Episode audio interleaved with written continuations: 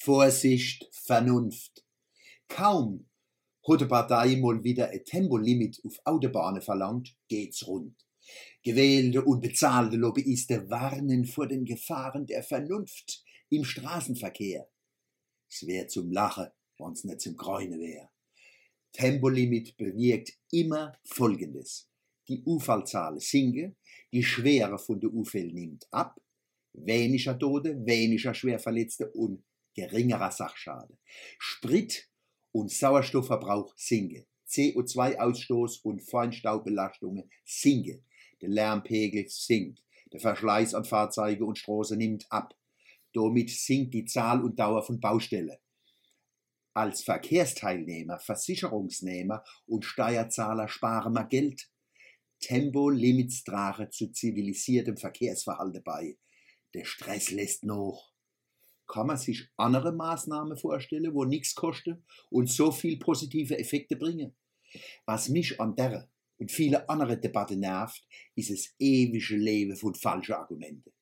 Leitsache, Tempolimits verursachen Staus. Wie bitte? Das ist ein Aufstand gegen die Physik und die Mathematik. Noch nie hat der Tempolimit einen Stau verursacht. Auf Autobahnen entstehen Staus nach Unfällen, an Baustellen und anderen Engpässen und durch abrupte Tempowechsel.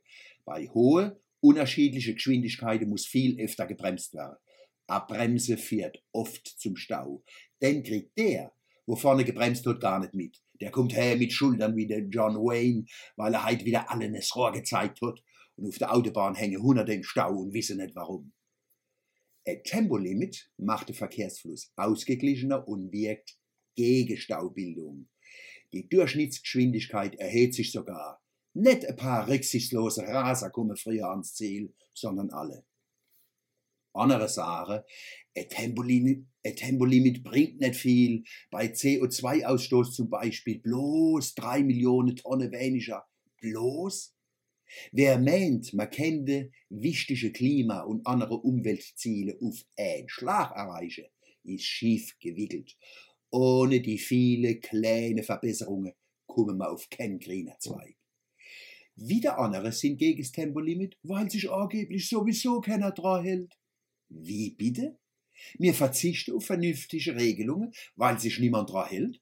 Da könnte man am Mord Totschlag erlauben, weil an die Verbote sich auch nicht alle halten wann man einfache Entscheidungen, die sofort und nachhaltig positiv auf die Umwelt wirken und die Lebensqualität für alle spürbar verbessern, wie Tempolimit auf der Autobahn und Rachverbot in der Öffentlichkeit nicht schaffen, sehe ich schwarz, wann es um echte Probleme geht.